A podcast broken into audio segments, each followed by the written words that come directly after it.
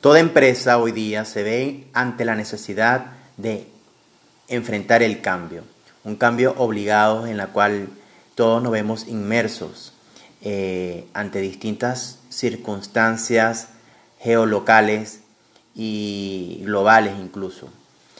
Eh, una de estos cambios que repercute de gran manera en nuestras organizaciones, en nuestros negocios, es la forma de trabajo la estructura de trabajo interna que tradicionalmente venimos ejecutando y la cual nos ha servido durante muchísimos años. Por eso, eh, eh, en este post quiero recalcar la importancia de la dimensión que debería tomar toda organización con respecto a sus estructuras de trabajo.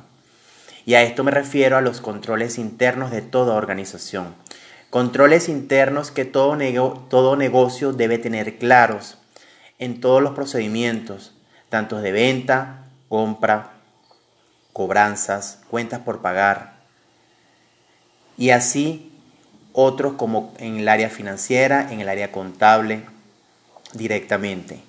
Pero es de suma importancia que estos controles que ya han sido definidos en modelos de estructuras de cargo y, manuales de procedimientos sean revisados con sumo cuidado para evaluar toda posibilidad de migrar ante eventual procedimiento remoto. ¿Qué significa esto? Que todo negocio debe tener claro todos los procedimientos estructurales, más allá de un simple ingreso y un simple gasto.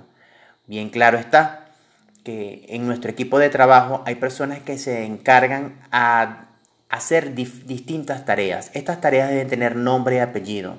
Estas tareas deben tener procesos y procesos que deben desencadenarse en algún resultado final, bien sea en algún reporte para el análisis de alguna toma de decisión o simplemente para definir las métricas que evaluarán el resultado o la optimización de las labores realizadas.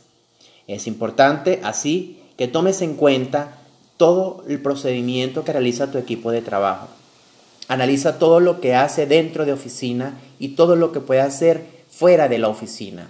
Trata de vincular esos procesos de forma remota para que tu empresa continúe con sus procesos de comercialización, que es lo importante, la comercialización y la producción de tu empresa no debe parar. Sin embargo, los procedimientos administrativos, sobre todo, pueden ser llevados de forma remota si son bien estructurados, bien estudiados, bien definidos y sobre todo con una supervisión que exija control, que exija de forma minuciosa reportes, bien, bien como sea el procedimiento, diario, semanal, quincenal o incluso mensual.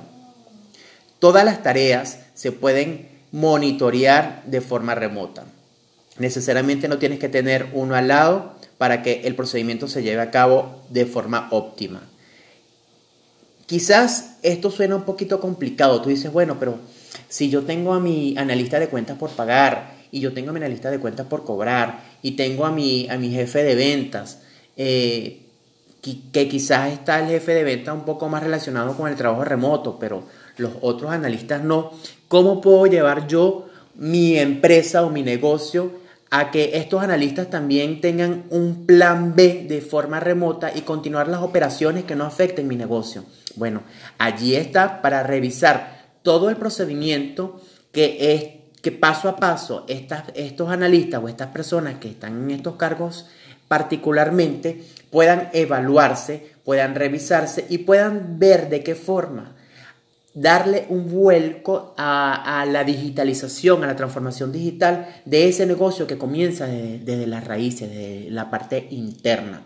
Recordemos que es momento de cambio, es momento de adaptación, es momento de sopesar cualquier este, disminución del riesgo que, que podamos incurrir. Y eso incluye los procedimientos internos que hacen que los controles de nuestros negocios funcionen de manera óptima, dejando así todo de forma establecida para también tener claro al momento de una auditoría, saber cuáles son los puntos a atacar o a fortalecer en determinado momento.